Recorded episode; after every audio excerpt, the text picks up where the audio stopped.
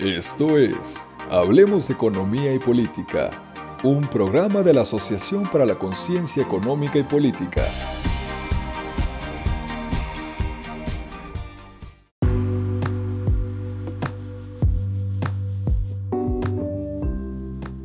Bienvenidos al podcast Hablemos de Economía y Política dirigido por la Asociación para la Conciencia Económica y Política. Mi nombre es Berenice del Toro y soy tesorera de ASEIP y el día de hoy me acompaña Daniela Hernández, encargada de Relaciones Públicas en el grupo. Hace aproximadamente un mes, la Academia Sueca de las Ciencias anunció a los ganadores del Premio del Banco de Suecia en Ciencias Económicas en memoria de Alfred Nobel 2022, mejor conocido como el Premio Nobel de Economía.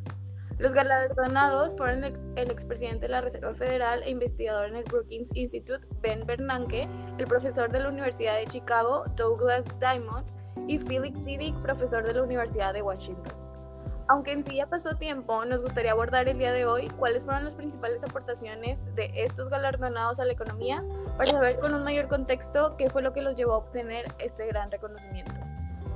Ok, bueno, a continuación vamos a explicar un poquito más acerca de por qué ganaron este premio estos catedraicos. Y pues bueno, primero que nada, de acuerdo al jurado, las investigadores de estos economistas han mejorado significativamente la comprensión que tienen el papel de los bancos en la economía, sobre todo durante las crisis financieras puesto que sus investigaciones han abogado para evitar colapsos de las entidades y costosos rescates que, han mejor, que pueden mejorar las regulaciones y situando al Estado como una garantía de último recurso. Asimismo, la labor de estos tres economistas ha sido, base sobre, ha sido una base sobre la que se han levantado diversas regulaciones eh, bancarias modernas. Por último, la Academia Sueca ha mencionado que sus análisis también han sido de gran importancia práctica para regular mercados financieros y hacer frente a crisis financieras. En sí, este premio fue por investigaciones que publicaron tanto en 1983 como en 1984 y que siguen siendo alarmamente relevantes y vigentes casi cuatro décadas después. Y pues ahora nos gustaría hablar un poquito sobre qué aportó cada uno este, primero comenzando por Bernanke, ya que su nombre es muy familiar tanto en la política como en la economía, puesto que desempeñó su papel como presidente de la Reserva Federal desde 2006 hasta 2014 y fue nominado por los presidentes George Bush y Barack Obama.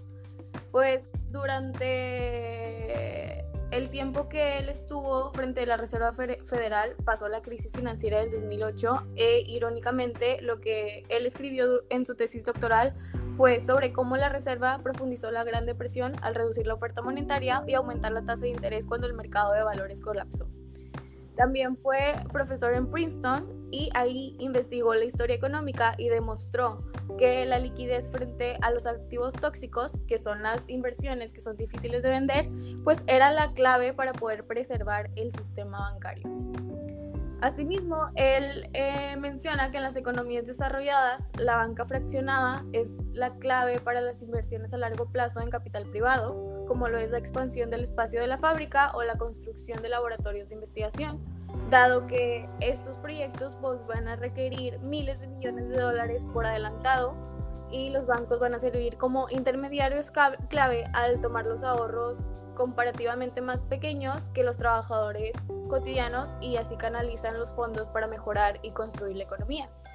A diferencia de Scrooge McDuck, los banqueros no están nadando en monedas de oro en una bóveda en una bóveda gigante, sino que guardan una fracción de cada depósito como reserva y pues van a prestar el resto. Y estos pequeños préstamos van a ser los que van a provocar una reacción en cadena que va a rebotar en todo el sistema financiero a medida que las empresas utilizan la liquidez para contratar trabajadores que luego van a colocar sus ahorros en un banco que vuelve a prestar y así sucesivamente es toda una cadena. Sin embargo, los activos que compran los inversores pierden su valor o si los participantes en el sistema financiero pierden la confianza, todo el aparato puede colapsar como un castillo de naipes.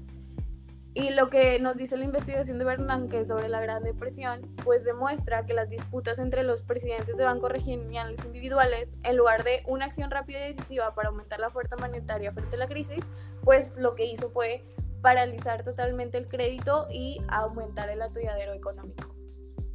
Bueno, en otoño del 2008, Bernac aplicó estas lecciones al reducir las tasas de interés y luego abogar, por un curso sin precedente.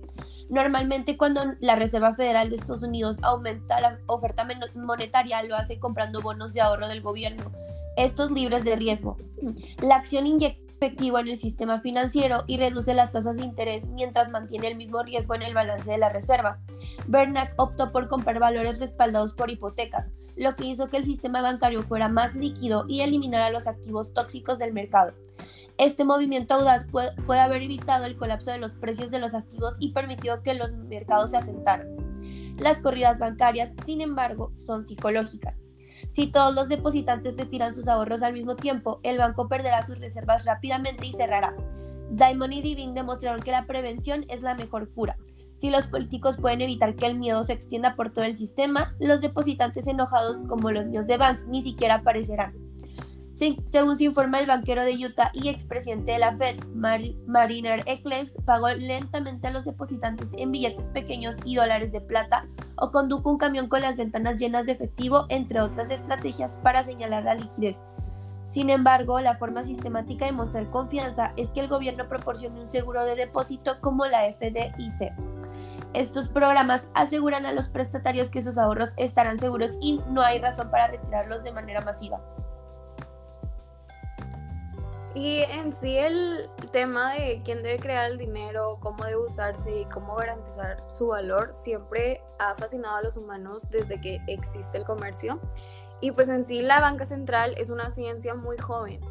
Pero lo que hicieron estos investigadores es ampliar nuestra comprensión de nuestra relación con la moneda y las finanzas de manera esclarecedora y a veces pues controvertida, ya que comprender los efectos de la política monetaria es vital para la solidez de la moneda y la confianza que depositamos unos en otros y pues en sí pues todas las relaciones que tenemos con el mundo interconectado.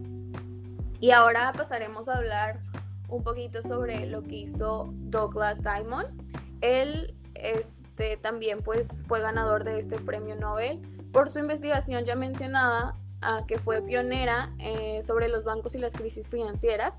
Y él está especializado en el estudio de los intermediarios financieros, las crisis financieras y la liquidez. Es profesor de servicios distinguidos Merton Miller de finanzas en la Escuela de Negocios Booth de la Universidad de Chicago y ha estado en la facultad desde 1979. También es investigador asociado de la Oficina Nacional de Investigación Económica, es miembro de la Academia Nacional de Ciencias y miembro de la Sociedad Económica, así como la Academia Estadounidense de Artes y Ciencias de la Asociación Financiera Estadounidense y, fue presidente de esta última asociación y de la Asociación Financiera Occidental. También recibió otro premio llamado Onassis en Finanzas en el 2018 y otro llamado CME Group que fue dado por el Instituto de Investigación de Ciencias Matemáticas en Aplicaciones Cuantitativas Innovadoras en el 2016. Por último, fue galardonado por el premio Morgan Stanley American Finance Association a la excelencia en finanzas en el 2016. Esta persona ha enseñado en Yale y fue profesor invitado en el MIT Sloan School of Management, en la Universidad de Ciencia y Tecnología de Hong Kong y la Universidad de Bonn. Diamond obtuvo una licenciatura en Economía de la Universidad de Brown en 1975, su maestría en 1976 y en 1977 en un, un doctorado en Economía por la Universidad de Yale y en 1980. El profesor Diamond ha realizado contribuciones extraordinarias al campo de la economía. Este es el académico número 97 que se encuentra asociado con la Universidad de Chicago y que ha recibido un premio Nobel, y además el número 33 en recibir el Nobel de la Economía. Además de Diamond, siete miembros actuales de la Facultad de, la Universidad de Chicago son, miembros Nobel de la, son premios Nobel de Economía. Diamond es considerado uno de los fundadores de la teoría bancaria moderna, ya que es conocido por sus investigaciones sobre intermediarios financieros, crisis financieras y liquidez. Su agenda de investigación durante los últimos 40 años ha consistido en explicar qué hacen los bancos, por qué lo hacen y las consecuencias de, estas acciones. Al, presentar a Diamond en una conferencia de prensa celebrada en un foro, el eh, David Rubenstein de la Universidad de Chicago y el Chicago Buddhist Madhab Rajan mencionaron que sus ideas innovadoras han creado literalmente las teorías de, bancos modernas. Su trabajo y sus ideas han tenido un impacto de carácter global y realmente han transformado la manera en que pensamos acerca de la banca. Bueno, y en sí, pues uno de los trabajos más influyentes de Diamond fue el modelo Diamond Tyvek que co-desarrolló con Dyvik en el Bank Runs Deposit Insurance and Liquidity en el Journal of Political Economy en 1983. Eh, y pues este modelo lo que hacía era exponer de manera clara y concisa la paradoja fundamental para los bancos, ya que pues son depositarios del efectivo de los consumidores, pero cuando los bancos invierten con ese efectivo, pues tienden a inmovilizar el dinero para que no pueda liquidarse de inmediato. En tiempos normales, pues esto es una buena manera de crear riqueza, pero puede llegar a conducir a una crisis si todos entran en pánico e intentan retirar sus fondos al mismo tiempo.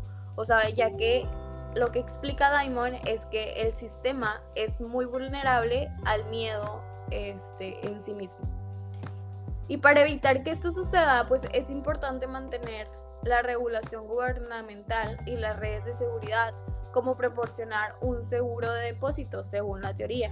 Desde entonces, lo que hace el modelo es utilizar, más bien, se utiliza para comprender otros fenómenos similares a una carrera en los mercados durante la crisis financiera. Y la mayor parte de su carrera, pues, ha estado dedicada a temas como la estabilidad financiera, por lo que menciona que dado que esos problemas de estabilidad en el sistema financiero siguen siendo muy importantes, pues es muy feliz de que esto ya haya sido reconocido y pues por algo eh, fue que, que ganó este premio Nobel de Economía. Y bueno, por último vamos a hablar acerca de lo que hizo Philip Dybvig. Él es un profesor reconocido de banca y finanzas en la Escuela de Negocios de Olin y de Washington Divin dijo que le encanta resolver acertijos, lo que lo ha motivado a realizar investigaciones e, y escribir este artículo. Él tiene curiosidad por los bancos y las instituciones, así como la forma en que la gente interactúa con ellos. Si bien su coautor, que es Diamond, era consciente de la posibilidad de que su trabajo pudiera aplicarse de manera más efectiva, esto haciendo referencia al modelo Diamond Divin, Divin menciona que cuando escribían ese artículo no entendían que eso podría ser realmente influyente en la práctica, como ser capaz de crear regulaciones gubernamentales a partir de los modelos que estaban estableciendo. Sin embargo, cuando él habla con colegas o profesionales en el campo de economía y que reconocen y utilizan este modelo, nota que, se que encuentra una métrica particularmente gratificante de su logro, principalmente porque ha sido uno de los trabajos más citados cuando se le pregunta sobre el impacto del modelo, este explica que las formas indirectas en que el modelo afecta a que esta, esto radica en la forma indirecta en que el modelo afecta a todos, ya que si los bancos están regulados de una manera que estos son más seguros, esto beneficiaría a mucha gente, sobre todo aquellos que guardan sus ahorros, pues reduce la posibilidad o la gravedad de las crisis bancarias. Él es ahora el vigésimo sexto premio Nobel asociado a la Universidad de Washington en San Luis por recibir esta distinción definitivamente es realmente interesante analizar qué hay detrás de cada una de las figuras que reciben este galardón internacional. Esto por haber llevado a cabo investigaciones, descubrimientos o contribuciones que han sido notables para la humanidad. Gracias por escucharnos, nos vemos en el próximo episodio y no olviden seguirnos en Instagram arroba así como calificar nuestro podcast. Adiós. Gracias.